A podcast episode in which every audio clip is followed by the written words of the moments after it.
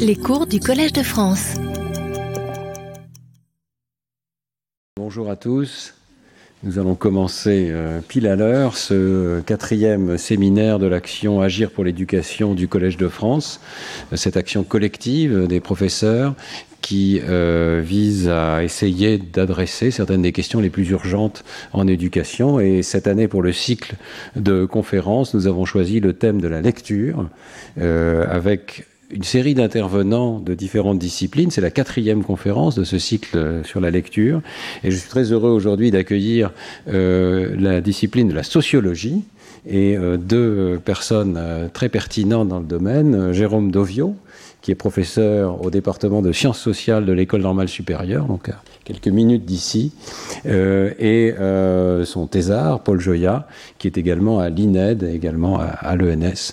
Et tous les deux réalisent depuis, euh, dans le cas de Jérôme, des, plusieurs années, plusieurs décennies, euh, des travaux très intéressants sur euh, la sociologie de la lecture, l'enseignement de la lecture, les méthodes qui sont utilisées sur la lecture.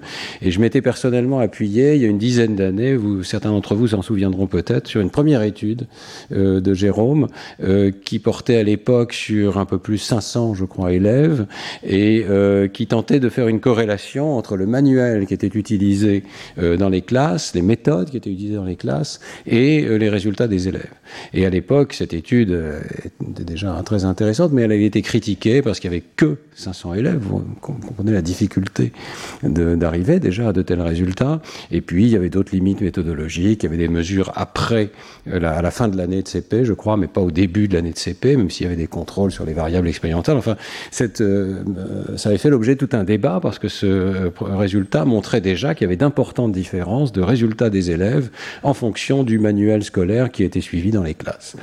Euh, Aujourd'hui, on va entendre parler du même sujet, euh, mais avec cette fois-ci une base expérimentale encore bien plus forte qu'il y a dix ans, puisque avec l'aide du département de la DEP, de, de l'éducation nationale, Jérôme et Paul sont en train d'analyser en ce moment même les données sur plus de 130 000 ou 140 000 élèves euh, français. Euh, ce sont donc des données massives, je crois qu'elles sont peut-être uniques au monde, et qui permettent de tirer des conclusions non seulement sur le rôle du manuel, mais ce qui est suivi dans les classes, la pédagogie qui est suivie dans les classes. Et c'est donc un sujet euh, extrêmement concret. Aussi, au fil de ce cycle de conférences, on est passé de la psychologie de la lecture aux neurosciences de la lecture, euh, à l'étude de la neuropsychologie, de la dyslexie, et maintenant la sociologie de la lecture. Donc je suis très heureux d'accueillir ce soir Jérôme Dovio. Merci, merci beaucoup Stanislas. Euh, ben je suis moi-même très heureux de venir euh, parler effectivement dix ans après cette première enquête hein, euh, que j'avais réalisée. C'est comme ça que nous étions d'ailleurs rencontrés. Et donc avec Paul Joya, qui m'accompagnera pour cette conférence, nous allons vous présenter un certain nombre de résultats en avant-première. Ils n'ont pas encore été publiés, ils sont vraiment en train d'être réalisés sur cette deuxième enquête, donc effectivement que nous avons réalisée en 2021 et qui porte sur les pratiques enseignantes et les inégalités scolaires ou la difficulté scolaire au moment euh, de l'entrée dans l'écrit. Alors, voilà. Bon, je, les conférences commencent généralement par, euh, enfin, sur ce sujet de la lecture par de, mauvaises nouvelles ou de mauvais résultats. Je crois que je ne suis pas le premier d'ailleurs dans le cycle de conférences hein, à, le dire, mais je crois que c'est important quand même de, de, le rappeler pour savoir euh, prendre la mesure, disons, hein, des questions qui sont posées, qui sont des questions sérieuses. Hein, donc voilà, j'ai pris euh, parmi d'autres hein, ce, résultat hein, qui a été publié par la, DEP. Vous voyez donc sur ce graphique l'évolution du nombre moyen d'erreurs réalisées en fin de euh, en CM2, donc en fin de primaire, qui a beaucoup augmenté euh, entre 87 et, euh, et 2000, 2021. Pardon. Euh, alors également, la moyenne des scores en lecture baisse hein, entre 87 et 2007. Alors non pas qu'ensuite il ne baisse plus, hein, mais on n'a pas encore les mesures qui permettent de, euh, prolonger, la série. Euh, toujours quelques constats hein, sur les résultats des élèves en France, tout récent, donc là, en 2021, 47% des élèves de C20, début C20, hein, évalués avec les évaluations nationales, n'atteignent pas le seuil de 50 mots minutes en vitesse de lecture, ce qu'on appelle l'affluence, qui est l'objectif attendu euh, en fin CP. Euh, ce taux, il monte à 60% quand on regarde les élèves qui sont scolarisés dans des écoles populaires. Et si on regardait directement les élèves des milieux populaires, ce qu'on ne peut pas encore faire là, mais qu'on fera bientôt, ce taux sera, à n'en pas douter, encore plus élevé. Alors, il faut bien avoir en tête hein, mauvaise entrée dans la, dans, la lecture, euh, ça a des conséquences qui sont absolument déterminantes pour toute la suite du parcours scolaire. Hein, ça a été montré de longue date, là aussi, euh, notamment par les études de la dette qui suivent hein, des cohortes d'élèves et euh, qui mettent en évidence que les résultats de l'année de CP sont absolument déterminants pour la suite, la suite du parcours. Hmm. Résultat final, euh, on prendra celui-là qui, est assez frappant, vous le voyez là euh, sur le PowerPoint. Euh, aujourd'hui, donc, hein, au XXIe siècle, un jeune, un jeune sur quatre, âgé de 16 à 25 ans, est soit un lecteur ou une lectrice médiocre, soit en grande difficulté de lecture, soit en situation d'illettrisme. Il faut vraiment, encore une fois, prendre la mesure de ces résultats. Si on compare, hein, on ne va pas passer trop de temps évidemment sur, cette question, on se centrera essentiellement sur le cas français. Euh, en comparaison internationale, le système scolaire français euh, se caractérise par un lien particulièrement fort entre l'origine sociale et les performances scolaires. Ça a été notamment analysé euh, par nos collègues Christian Baudelot et Roger Establet. Hmm. Alors, je fais un tout petit pas de côté, vous allez voir pourquoi. Hein. On ne va pas parler dans la conférence des mathématiques, mais il y a là un résultat qui me paraît euh, important et intéressant. Euh, les résultats euh, assez médiocres, disons, en français, se, bah, vérifient aussi en mathématiques. Hein. C'est même peut-être plus spectaculaire encore. Le niveau, hein, vous l'avez sur le, graphique de gauche, le niveau moyen, le score moyen en calcul en l'occurrence, en fin de primaire, ne cesse de reculer depuis 1987. Et si vous regardez à droite, ce qui est intéressant, c'est qu'on a l'évolution du score par euh, l'origine euh, sociale hein, des élèves, mesurée avec la, nomenclature des, professions et catégories socioprofessionnelles. Et vous voyez que cette baisse, elle concerne tous les milieux sociaux. Alors il y a toujours une inégalité, hein, les enfants de cadre réussissent toujours mieux en mathématiques que les enfants d'ouvriers, mais ça baisse partout. À tel point, hein, si vous le regardez d'un peu plus près le graphique, et c'est un résultat important pour euh, les sociologues que, nous sommes, euh, le niveau euh, acquis par les, moyen hein, par les enfants d'ouvriers en 87 est supérieur au niveau moyen des enfants de cadre en 2017. La baisse est telle qu'un enfant d'ouvrier avait de meilleurs résultats en calcul en 87 que là aujourd'hui un enfant, un enfant de cadre. Bon, euh, je m'en tiens là hein, pour, les, euh, pour, les constats et je vais commencer à poser des questions. Euh, d'abord, où situer l'origine de ces inégalités scolaires, de ces difficultés scolaires massives? Alors, on est en sociologie, la réaction, hein, la réponse quasi spontanée, c'est mais tout ça c'est une affaire de capital culturel. Hein. Le terme est devenu maintenant assez, assez commun, les différences entre les élèves, dans la possession si je reprends les termes exacts hein, de Pierre Bourdieu et Jean-Claude Passeron, dans cet ouvrage célèbre euh, publié en 1970, La reproduction, euh, dispose euh, la possession d'un capital linguistique scolairement rentable hein, est un élément décisif pour comprendre les inégalités entre élèves, ou plutôt même pour comprendre la reproduction sociale. Alors oui, évidemment, les, élèves arrivent différents, hein, arrivent avec un capital, des ressources culturelles qui peuvent être assez différentes. Euh, pour autant, hein, c'est pas cela qui peut expliquer ce que l'on vient de voir. Hein. Alors pourquoi? Et là, c'est un point extrêmement important, parce que la sociologie, on lui fait souvent dire hein, que tout ça est une affaire finalement de capital culturel, de famille, et euh, on ne regarde pas vraiment ce qui se passe euh, dans le système éducatif. Alors oui, effectivement, la meilleure réussite des uns peut s'expliquer par un volume de capital culturel pour aller euh, euh, faire euh, une, scolarité brillante, une classe préparatoire, rentrer à l'école normale supérieure ou que sais-je. Là, oui, hein, le, capital culturel, la connaissance du système, les ressources culturelles au sens large vont avoir un, un, effet, et ça c'est tout à fait démontré depuis fort longtemps en sociologie. Mais là, c'est pas cela que nous cherchons à expliquer. Nous cherchons à expliquer l'échec des élèves, massivement, hein, des élèves des milieux populaires. Donc l'avantage des uns ne peut pas expliquer l'échec des autres. Il peut expliquer le fait qu'on est en avance, hein, qu'on gagne la course si on veut, mais ça n'explique pas pourquoi les élèves euh, euh, des milieux populaires même s'ils ont moins de capital culturel, moins de ressources culturelles, n'entrent pas, euh, pour une majorité d'entre eux, ou en tout cas un grand nombre d'entre eux et d'entre elles, euh, dans, la, dans la culture écrite. Hmm. Alors, au fond, la question posée, c'est pas celle d'une inégalité entre les publics accueillis par l'école. Elle est vraie, hein, il ne s'agit pas de la contester.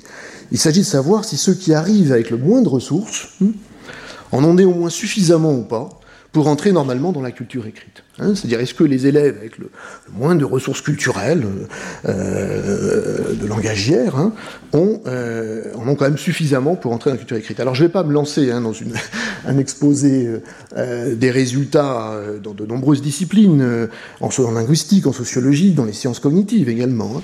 Mais enfin, je vais aller directement à l'essentiel et à la conclusion. Le langage oral, hein, quelles que soient ses variations hein, euh, dans son usage, fournit les outils essentiels de la pensée humaine que sont les capacités d'abstraction, d'analyse réflexive et le raisonnement logique. Hein. il ne faut pas faire dire à la sociologie ce qu'elle ne dit pas, ou parfois, mais elle le dit à mon avis, si elle le dit, c'est une erreur euh, logique et théorique. Les élèves les moins dotés ont suffisamment de ressources pour entrer dans l'écrit. Donc le mystère ne peut pas, hein, ne peut pas être résolu en interrogeant, euh, en interrogeant seulement ces variations entre élèves. Il faut, euh, tourner le regard euh, vers le système éducatif. Hein, ce qui compte, c'est ce que l'école fait de ces publics qu'elle accueille, certes avec des ressources euh, différentes, mais la question est comment l'école arrive ou n'arrive pas, hein, euh, avec ses dispositifs pédagogiques, à mobiliser les capacités intellectuelles de ses élèves. Hein. C'est ça, au fond, la vraie question. Hein, alors, c'est pas très usuel comme question pour les sociologues. Les sociologues, encore une fois, on les attend plutôt dans la famille ou, ou dans, les, dans les questions urbaines ou autres, moins sur la question des dispositifs pédagogiques. Et pourtant, c'est là, hein, ça me paraît moi absolument incontestable, c'est là qu'il faut aller chercher les explications que l'on cherche. Hein. pourquoi aujourd'hui en France, après plus de 50 ans d'ouverture hein, du système éducatif, il y a encore une tel niveau, euh, un, niveau aussi important euh, d'inégalité scolaire et de difficultés scolaires dès les premiers apprentissages, notamment en lecture. Alors, c'est une approche peu usuelle qui a été défendue magistralement par, par mon collègue Jean-Pierre Terrail, que je salue d'ailleurs, je le vois ici dans la salle, euh, dans un ouvrage il y a maintenant plus de 20 ans, hein, qui a été publié, qui s'appelle De l'inégalité scolaire, qui est, euh, de mon point de vue, l'un des ouvrages les plus importants hein, en socio-éducation euh, publiés. nous avons ensuite travaillé ensemble, j'étais son étudiant, et nous avons, disons, développé hein, cette, cette, cette, approche sociologique qui vise à comprendre hein, les inégalités scolaires ou à comprendre la difficulté scolaire, la naissance de la difficulté scolaire, en interrogeant véritablement ce qui se passe dans le système éducatif. Alors, on va entrer. Hop là. alors, le plan d'exposé hein, qu'on vous propose avec Paul, je vais d'abord, parce que c'est obligatoire, revenir euh, euh, sur ce vieux débat hein, sur les méthodes d'enseignement de la lecture, vieux débat parce qu'il a maintenant plus de 50 ans, hein, euh, mais pour bien comprendre ce dont il s'agit, il faut, il faut en passer par là. Donc on fait une première partie hein, où je fixerai, disons, les termes du débat. J'expliquerai un petit peu ce qui s'est, comment tout cela s'est déroulé. On viendra donc d'un point de vue historique en France et aux États-Unis pour faire une petite comparaison dans deux contextes politiques et culturels différents.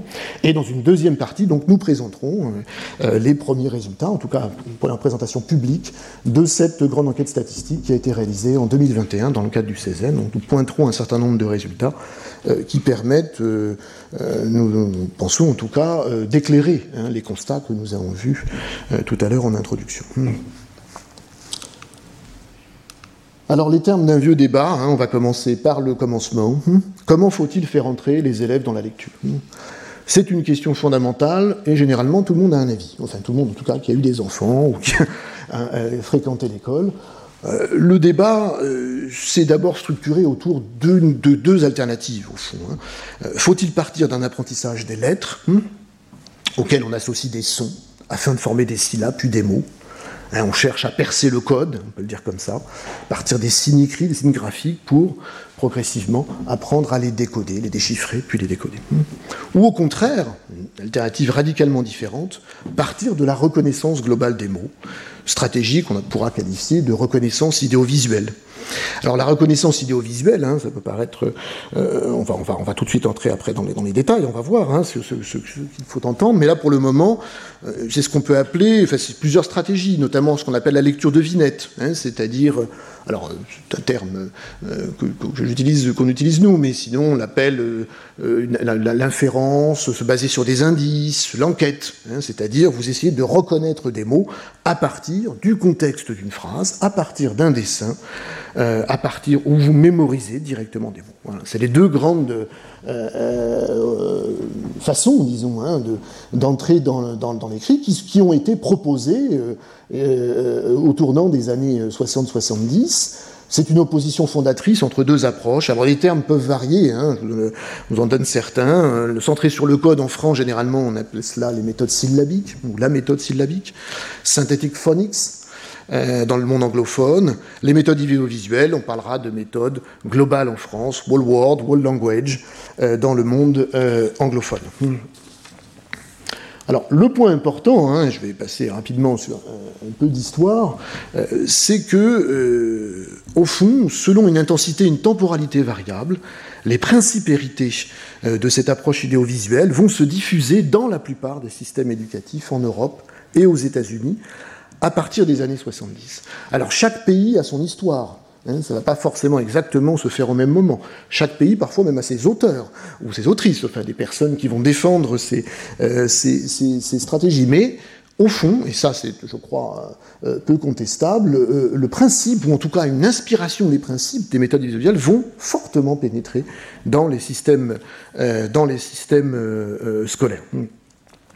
Alors, pas rentrer dans le détail, hein, mais euh, aux États-Unis, vous avez euh, euh, dès 67, hein, le, débat commence entre psychologues à l'époque. Hein, dès 67, faut-il apprendre l'apprentissage Doit-il cibler le sens ou le code Vous avez voilà des affrontements entre auteurs qui sont assez assez vigoureux et qui vont, si je prends le cas américain, se prolonger euh, assez, assez fortement. Hein. Actuellement, alors c'est assez différent en France, hein, mais actuellement aux États-Unis, notamment dans la ville de New York, le débat porte directement sur World Language versus méthode phonics. Hein.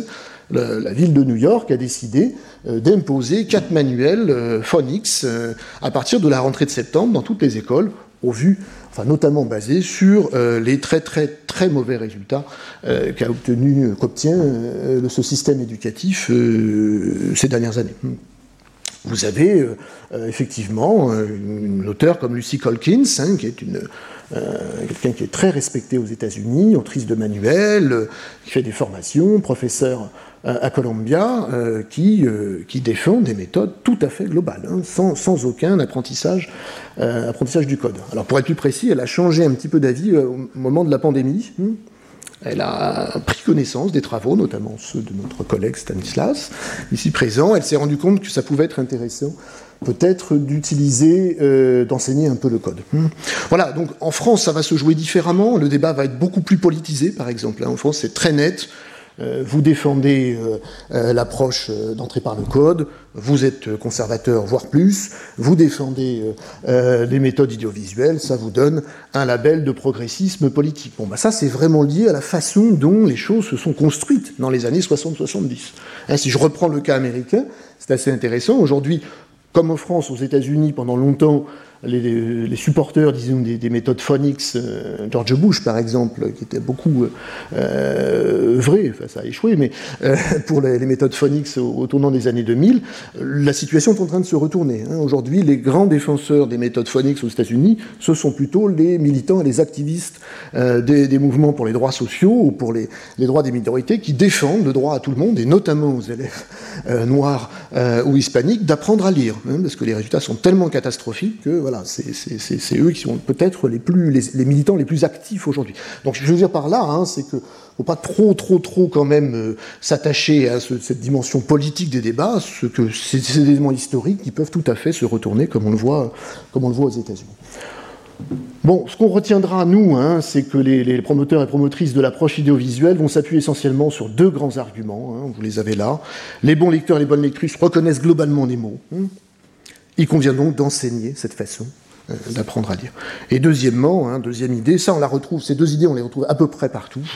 Hein, l'approche idéovisuelle permet un accès direct au sens du texte. C'est donc plus motivant, on n'est pas obligé de passer par le détour du déchiffrage, du décodage, et plus adapté pour les élèves les plus fragiles ou ceux qui sont les plus éloignés de la culture scolaire. Alors je le dis d'emblée, hein, il n'y a pas de suspense, hein, ces deux principes ont été immédiatement d'ailleurs, hein, très très vite battus en brèche par le, invalidés par la, recherche, de manière très très très très nette. Euh, pour autant, pour autant, on va le voir tout de suite. Euh, donc la recherche, hein, vous prenez le National Reading Panel publié aux États-Unis en 2000, euh, c'est clair, euh, il montre à la base d'une méta-analyse la supériorité des approches centrées sur le décodage par rapport aux approches audiovisuelles. Ça, c'est publié aux États-Unis, c'est très connu.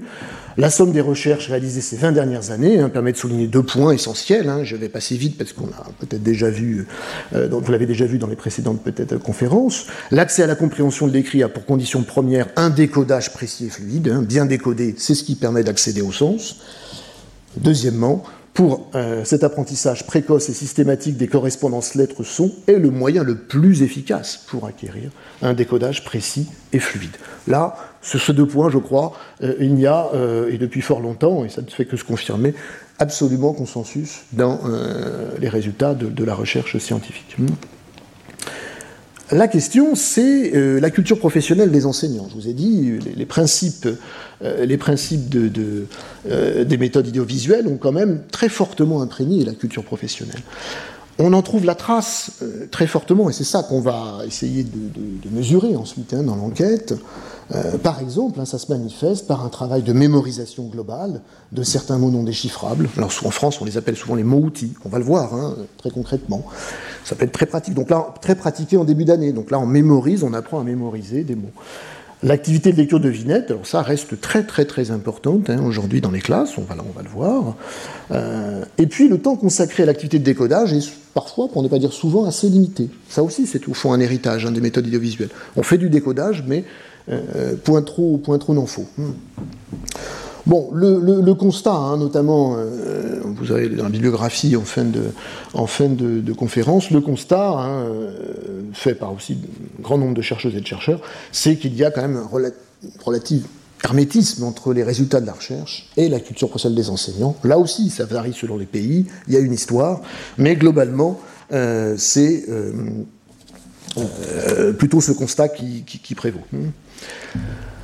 Alors voilà pour les deux constats, hein. le, débat, enfin les deux premiers points, disons, le débat idéovisuel versus codage, le fait que la culture professionnelle reste euh, assez empreinte, disons, des, principes, de certains principes des méthodes audiovisuelles. Maintenant, on va regarder un petit peu ce qui se passe, euh, ce qui se passe, euh, ce qui se passe en France, plus précisément aujourd'hui. Hmm.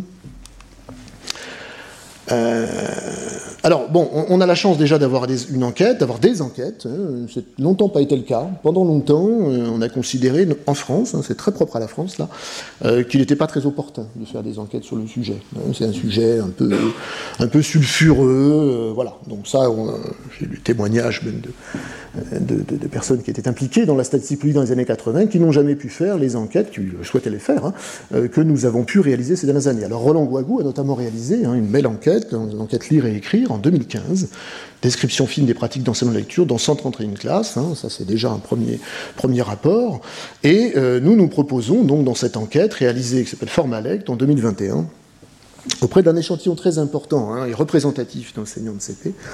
On avait deux objectifs dans cette enquête. Premièrement, rendre compte de la diversité des pratiques aujourd'hui, hein, à l'instant T, et puis mettre en lien ces pratiques avec les résultats des élèves aux euh, évaluations nationales. Alors très concrètement, hein, j'en dis un mot, euh, euh, plus de 9000 enseignants ont répondu à ce questionnaire sur 16 000 euh, interrogés, donc ça fait un très très fort taux de réponse. Hein, déjà. il semblerait que les enseignants et les enseignantes ont envie de parler de ce qu'ils font en classe, euh, contrairement à ce qu'on nous expliquait parfois. donc c'est presque un 20% des enseignants de CP aujourd'hui. Hein, c'est un échantillon qui est tout à fait considérable. On a des, informations, on va évidemment pas tout vous présenter aujourd'hui, il hein, faudra en laisser pour, pour la rentrée, les caractéristiques des enseignants, leurs pratiques évidemment Hein, déclarés d'enseignement du lire-écrire, et puis les résultats de leurs 139 310 élèves, pour être très précis, hmm. à l'entrée mi-CP et à l'entrée en CE. Hmm. Alors, on va regarder justement ce qu'on voyait. Euh, tout de suite, euh, on entre dans le vif. Hein. Voilà une des questions posées. Déchiffrabilité des textes donnés à lire aux élèves. Hein, donc on posait la question aux enseignants hein, en janvier. c'était l'enquête a été réalisée en janvier 2021. C'était pas non plus une très bonne période. on sortait de, la pandémie, on arrivait, c'était les évaluations nationales. Mais bon, euh, on leur a demandé donc ce qu'ils faisaient depuis la rentrée, notamment avec la déchiffrabilité des textes donnés à lire aux élèves, c'est-à-dire est-ce que tout était déchiffrable? Est-ce que les élèves avaient des textes pour lesquels ils avaient appris toutes les correspondances lettres-sons de ces textes, ou pas. Alors, ça permet déjà de, voir, hein, de, à gauche à droite, vous avez, au fond, chaque réponse hein, nous met un petit peu sur le continuum hein, de cette approche idéovisuelle. Euh, tout à gauche, tout était déchiffrable et vous n'avez euh, pas utilisé de mot-outil. Ça, c'est, euh, au fond, le syllabique, une entrée par le code et seulement par le code. Aucune activité de mémorisation, aucune activité de aucune activité d'apprentissage par cœur de mots, quels qu'ils soient. Hmm. Donc ça, vous le voyez, c'est quand même extrêmement, euh, extrêmement euh, peu fréquent. Hein. moins, de, moins de 5% des enseignants. Deuxième modalité, tout était déchiffrable et vous avez utilisé des mots-outils. Donc il y a l'importance de la déchiffrabilité. J'ai donné des textes et avant ces textes, j'ai appris aux élèves comment, euh, comment déchiffrer hein, les, associations de lettres-sons de ces textes. Euh, mais j'ai utilisé des mots-outils. Des mots-outils, j'ai fait apprendre des mots par cœur aux élèves. On va voir après ce, qu'il faut entendre par là. Donc ça, c'est la majorité des enseignants et enseignantes qui déclarent euh, réaliser cela. Hmm. Enfin, quelques mots n'étaient pas déchiffrables et pouvaient se déduire du contexte. Là, on commence à voir arriver hein, des pratiques qui sont, disons, plus lecture de vignettes, mémorisation globale, ou euh, inférence contextuelle. Et enfin, les mots non déchiffrables étaient euh, assez fréquents. Ça, c'est très minoritaire en France. Je pense, on espère pouvoir la faire, mais ça, c'est pas certain. Mais si on fait la même enquête euh, à New York, je pense qu'on aurait des effectifs plus importants là, hein, dans cette dernière modalité, ce qu'on essaiera, de vérifier. Alors, que nous dit ce premier tableau? Euh, les méthodes globales au sens strict, on l'a vu et on va le revoir, en France n'existent pour ainsi dire euh, plus du tout, si tant est qu'elles aient existé. Hein, tout le monde s'accorde sur une importance, ou en tout cas sur le fait qu'il faut hein, réaliser une activité de décodage en classe. Alors, est-ce à dire pour autant qu'il n'y a plus de questions? Le débat hein, que je vous ai présenté au début euh, serait terminé Non, parce que tout le monde enseigne le décodage, certes, mais la question, et la, question la plus fondamentale pour le cas français, c'est comment conduire cette activité de décodage De manière stricte, sans pratiquer aucune activité de mémorisation et de reconnaissance euh, de mots par le contexte, c'est très minoritaire, vous le voyez. Hein. Ou euh, en combinant hein, l'apprentissage du décodage avec d'autres euh, façons de faire, mémorisation de mots, etc., qui est effectivement la façon majoritaire, disons, d'envisager les choses. Alors, on va euh, approfondir un tout petit peu cette question. Hein. Euh, oui, Paul, je te laisse euh, la place. On va essayer de comprendre ce que sont ces fameux mots-outils hein, qui sont très très très utilisés en France.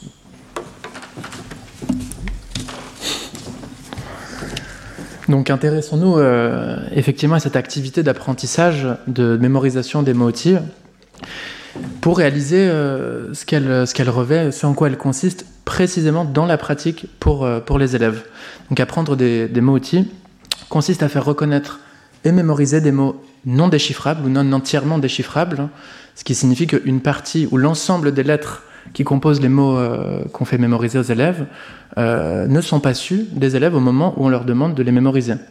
Donc je vais y revenir dans un instant, mais si par exemple un enseignant ou une enseignante fait mémoriser le mot outil toutes à ses élèves, T-O-U-T-E, euh, au moment où le mot est mémorisé, les élèves ne connaissent pas, euh, par exemple, euh, ne savent pas que le T fait te, que le O et le U ensemble font ou, etc., etc. Alors il peut arriver que les enseignants pointent du doigt telle ou telle lettre en disant qu'elles sont sues ou en leur, en leur donnant leur correspondant phonologique, mais dans l'ensemble, il s'agit donc de faire reconnaître ces mots comme des images, de les photographier. Or, la façon dont on, enseigne euh, la reconnaissance des mots aux élèves a évidemment euh, une influence sur la façon dont ils se représentent euh, ce en quoi consiste la lecture, ce, en quoi lire consiste. Et quand on se place donc du point de vue de l'enfant, on peut se demander l'idée qu'il ou elle se fait de la lecture notamment lorsqu'on lui fait mémoriser, photographier des mots comme des images.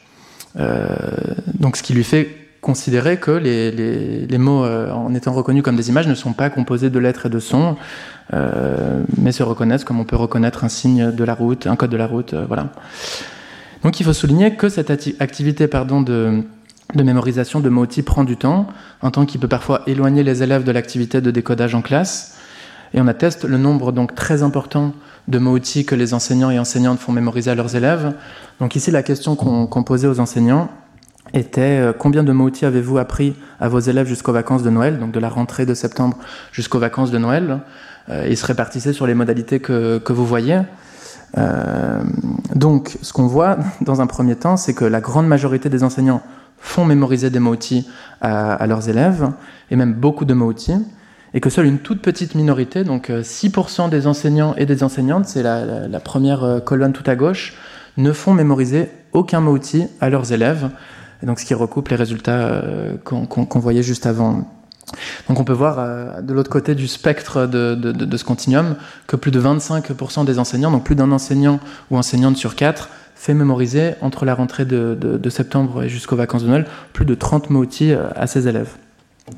Donc pour vous donner une idée concrète de, la façon dont cet apprentissage se déroule, je vais vous montrer quelques exemples issus de mon terrain de, thèse puisque j'ai observé plusieurs centaines euh, d'heures euh, des classes de, de grande section jusqu'au CE1, et donc plusieurs centaines d'heures euh, en CP. alors ça, c'est un extrait dans une des, classes de, CP que j'ai observé. Donc c'était début octobre, donc dès la sixième semaine de l'année, l'enseignante va écrire un mot, un mot outil sur, son ardoise, le montrer aux élèves en leur disant ce que, ce que le mot veut dire, mais sans les plaies ni détailler les associations lettres-sons qui le composent. Les élèves doivent le mémoriser. Euh, en quelques secondes, euh, puis l'enseignante le cache et euh, les élèves doivent le réécrire. Donc l'enseignante dit à ses élèves j'écris le modèle sur l'ardoise pendant 5 secondes, puis je le cache et c'est à vous. voilà. donc durant cette séquence de 10 minutes, les élèves ont mémorisé 4, 4 mots outils. Donc je vous montre, ça c'est l'une des, des, portes de l'une des classes que j'ai étudiées où l'enseignante a progressivement au cours de l'année affiché les mots outils qui étaient à retenir, qu'elle avait, fait mémoriser à, ses élèves. Donc dès la cinquième semaine de l'année, on a, on a déjà 24 mots outils. Euh, en 14e semaine de l'année, donc fin décembre, on a 73 mots outils. Euh, puisqu'en plus, Viviane s'y adjoindre souvent dans la pratique, euh, en plus des mots outils, je vais le dire dans un instant, qui peuvent être prescrits par les manuels, des mots que l'enseignante ou l'enseignant juge, bon de, faire mémoriser à ses élèves. Donc voilà, donc maintenant je vais passer un peu à la, description des, manuels d'apprentissage de la lecture, puisqu'en fait les, trois dimensions, donc celle de la déchiffrabilité, des mots outils et euh, des manuels sont très liés entre elles. Pourquoi? Alors, donc, les manuels d'apprentissage de, lecture, d'abord, sont très couramment utilisés par les enseignants et les enseignantes pour guider euh, leur, leur, action pédagogique. Donc, près de 9 enseignants ou enseignantes sur 10 en France utilisent un manuel d'apprentissage de la lecture. Or, ces manuels, précisément, prescrivent euh, différentes pratiques, et notamment concernant les deux dimensions qu'on vient d'évoquer, de, la déchiffrabilité et les mots outils. Donc ce qui peut être intéressant, c'est de regarder ce que ces manuels prescrivent. Euh, et donc c'est ce qu'on a fait. On a procédé à un codage, une analyse des différents manuels qui étaient déclarés dans notre enquête. Donc sur les 9500 enseignants et enseignantes de notre enquête, en tout, euh, enfin ces 9500 enseignants et enseignantes utilisaient 83 manuels. Alors sachant que certains manuels sont beaucoup plus utilisés que d'autres, on s'est concentré sur 34 manuels qui représentent 95% des manuels utilisés en classe, donc dans les classes qui en, utilisent. Euh, et donc pour chacun de, ces manuels, on a procédé à une analyse. Donc on remercie d'ailleurs ici au passage euh, Aubin Poissonnier qui a procédé à, ce travail d'analyse et de codage. Donc ce qu'on a fait pour chacun des manuels, c'est qu'on a mesuré donc le taux de déchiffrabilité. Donc parmi les textes qui étaient donnés à lire euh, aux élèves dans ces manuels, quelle était la proportion de, ces textes qui étaient déchiffrables par les élèves. Et deuxièmement, on a procédé à un comptage des mots outils qui étaient, qui étaient donnés à mémoriser pour les élèves. Donc, euh, ce qu'on voit, on, eu égard à ces deux caractéristiques essentielles, d'abord, quand, on compare ces différents manuels, euh, c'est que la proportion de mots-outils qui sont, qui sont donnés à mémoriser varie considérablement d'un manuel à l'autre, donc de zéro pour les manuels qui n'en donnent aucun à mémoriser, jusqu'à plus de 40 pour certains d'entre eux. Et deuxièmement, que le taux de déchiffrabilité de, de leur texte lui-même varie considérablement donc de 40% pour les manuels qui donnent à lire des textes très peu déchiffrables aux élèves, à 100%, donc des textes qui sont euh, complètement, intégralement euh, déchiffrables par les élèves. Alors je vous donne un, petit exemple de l'un des manuels d'apprentissage hein, aujourd'hui. Donc dès la deuxième leçon de l'année, donc euh, souvent enseignée dès la première semaine de l'année, les élèves peuvent, euh, on leur propose, on leur demande de lire euh, ce texte à l'école. Mireille dans la classe de Marie, il y a aussi Rémi, Mirari, etc., etc. Donc on se rend bien compte que dans, ces quelques phrases, une immense majorité des mots ne sont pas du tout déchiffrables par les élèves à qui on, demande de les lire. Alors, du coup, euh, une fois ce travail d'analyse de codage des manuels euh, effectué, on les a regroupés donc euh, selon les, selon les, prescriptions que les manuels portaient sur, sur ces deux dimensions, donc la déchiffrabilité et les mots-outils. Donc vous voyez en dessous le, le, petit graphique qu'on vous propose. On a regroupé les manuels donc en fonction de, de leurs prescriptions sur un continuum, disons, qui les rapproche plus ou moins de deux approches euh, complètement opposées qu'on vous, a, décrites.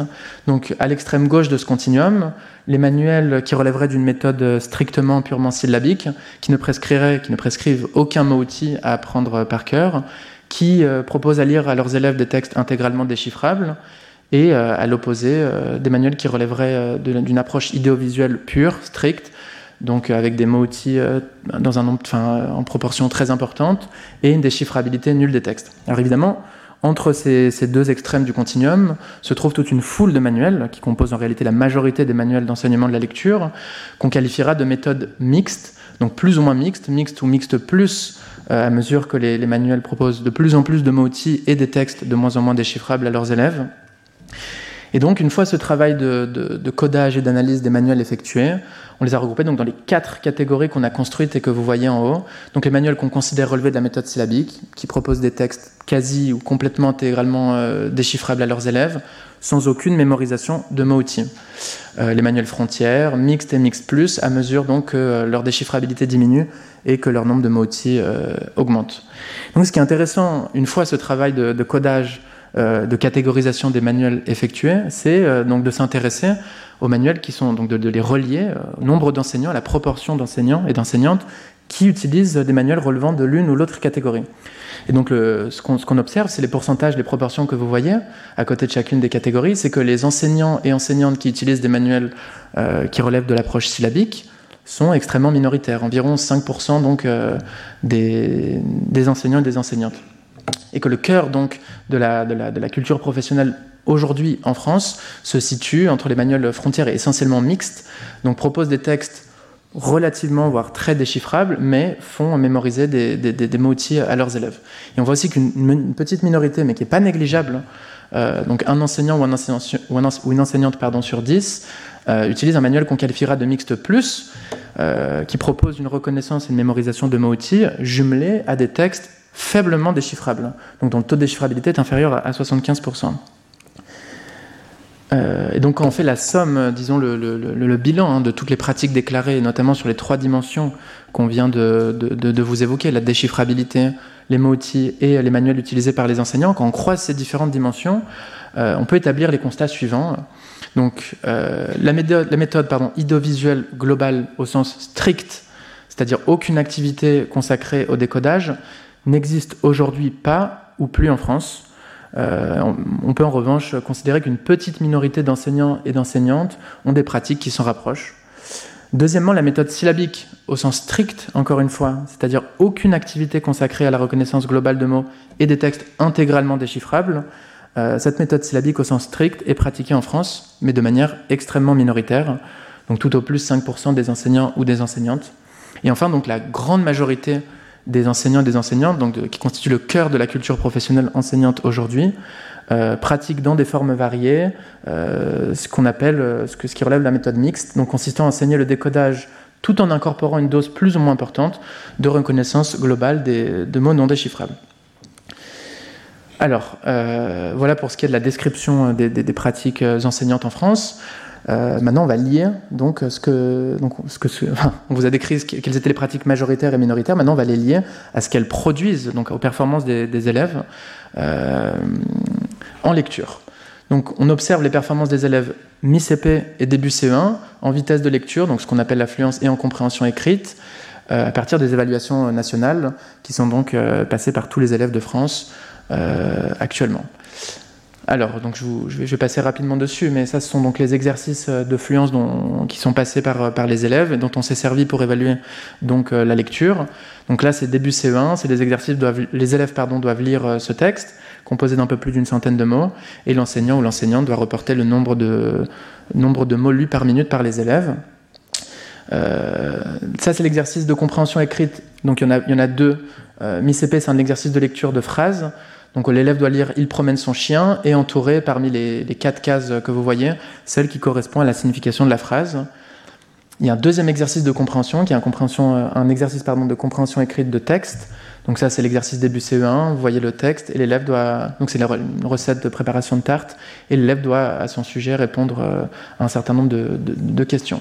Donc ça, ce sont les exercices dont on s'est servi. Euh, on a lié les pratiques des enseignants et des enseignantes, donc sur les dimensions que je viens de, vous décrire, euh, aux résultats en fluence et en compréhension des élèves sur... voilà, en mi-CP et, et début CE1. Donc on a construit un modèle statistique qui permet de mesurer donc les effets des différentes méthodes euh, d'enseignement de, la lecture sur les performances des élèves, donc en fluence et en compréhension. Donc notre modèle comprend les variables suivantes, je les liste euh, brièvement. Donc le contexte, pardon, social de l'école, l'expérience de l'enseignant ou de l'enseignante au CP, donc le nombre d'années d'enseignement au CP de l'enseignant, le niveau moyen de la, de la classe, le niveau à l'entrée au CP des élèves, et enfin, donc, euh, ce qui nous intéresse tout particulièrement, la méthode d'enseignement de la lecture utilisée par l'enseignant ou l'enseignante. Donc, euh, je vous euh, on vous montre ici un premier tableau de, régression. alors, je vais, passer rapidement sur sa lecture, mais ce que vous voyez donc dans la première colonne de gauche, ce sont les, variables donc, que je viens de, vous lister. Donc, tout en haut, ce sont nos variables de contrôle. En gros, comment, on lit ce tableau? Ce que va faire le modèle, c'est qu'il va tenter de comparer les élèves comparables. Donc en réalité, quand on va comparer des élèves dont les enseignants ou les enseignantes utilisent des méthodes différentes, par exemple une élève, son enseignant ou son enseignante utilise une méthode syllabique et pour une autre une méthode mixte, le modèle va s'assurer que ces deux élèves en question avaient le même niveau à l'entrée, sont dans une école euh, dont le recrutement social est plus ou moins équivalent, dont les enseignants ont la même expérience au CP, euh, et dont le niveau à l'entrée, donc je, je, le disais, le niveau à l'entrée était, le même dans les deux cas. Donc le modèle va donc comparer des, élèves qui sont comparables du point de vue de ces, modalités et comparer les performances des élèves dont les enseignants utilisent des méthodes différentes. Donc ce qu'on voit ici, c'est que la, méthode syllabique qui est mise en italique, c'est la modalité de référence, et donc on compare euh, en moyenne, qu'est-ce que ça fait pour les performances des, qu'est-ce que ça produit sur les performances des élèves euh, Ici, c'est la vitesse de lecture MICP qui est évaluée, de passer d'une méthode syllabique à une autre méthode, donc frontière, mixte ou mix plus. Donc, ce qu'on constate ici, c'est que systématiquement, euh, les performances des élèves baissent, donc le nombre de mots lus par minute diminue. ici, les résultats sont exprimés en pourcentage d'écart type, c'est les canons de, de, la discipline, mais peu importe. Donc systématiquement, le fait de passer de la méthode syllabique à n'importe quelle autre méthode qui est donc plus idéovisuelle euh, fait, baisser les, performances euh, des élèves. Donc là, je vous ai montré les résultats pour, euh, à la mi-CP pour, pour la vitesse de lecture.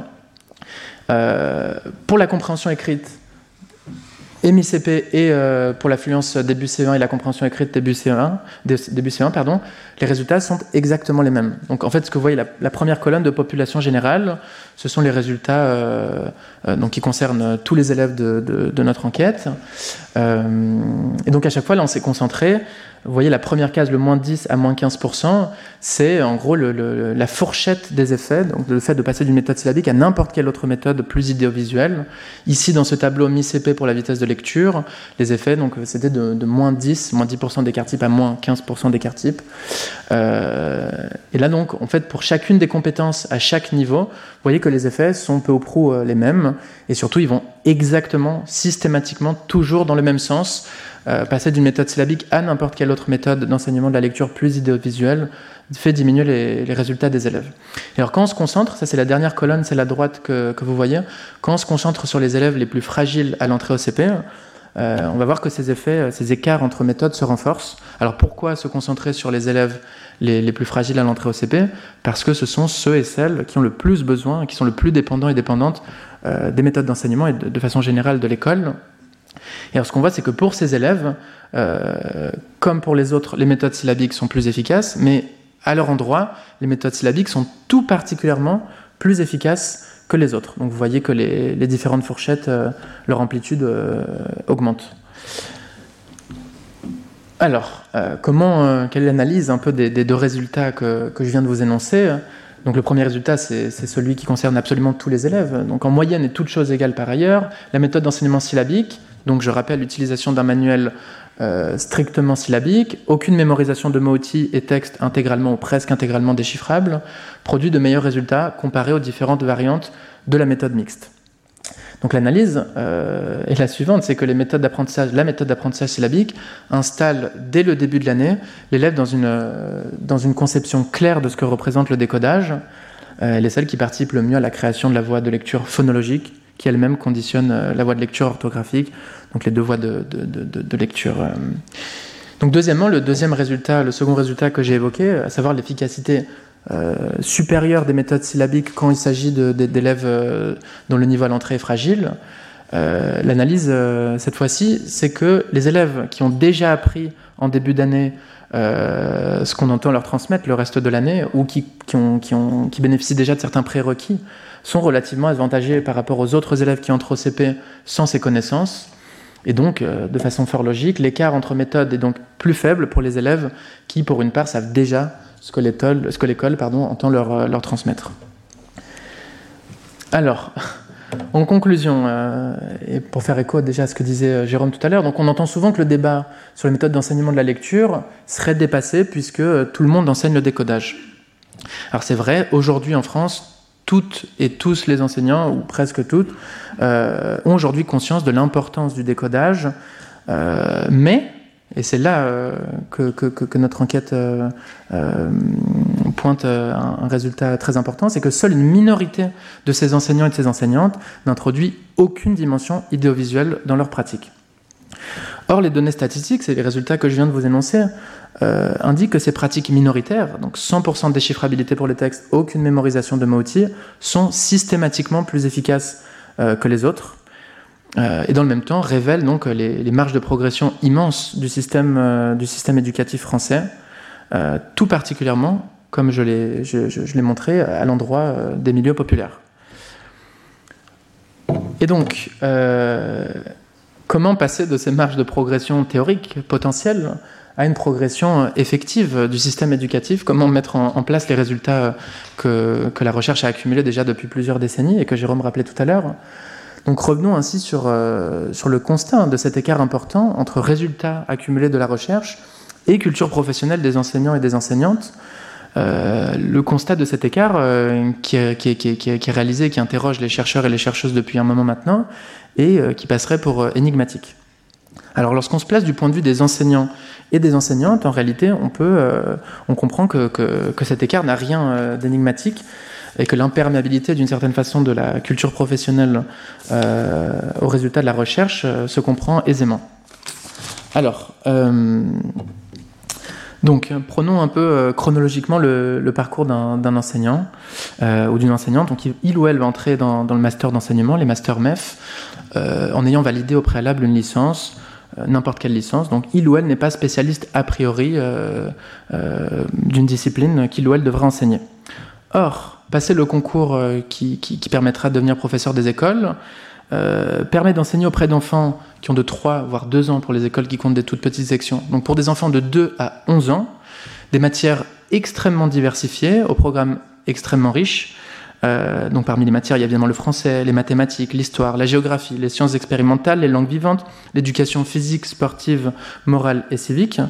Euh, et donc pour euh, un certain nombre de, ces disciplines, je pense notamment évidemment au français, aux mathématiques, à l'histoire, aux sciences, euh, donc les programmes sont extrêmement riches et couvrent un grand nombre de notions.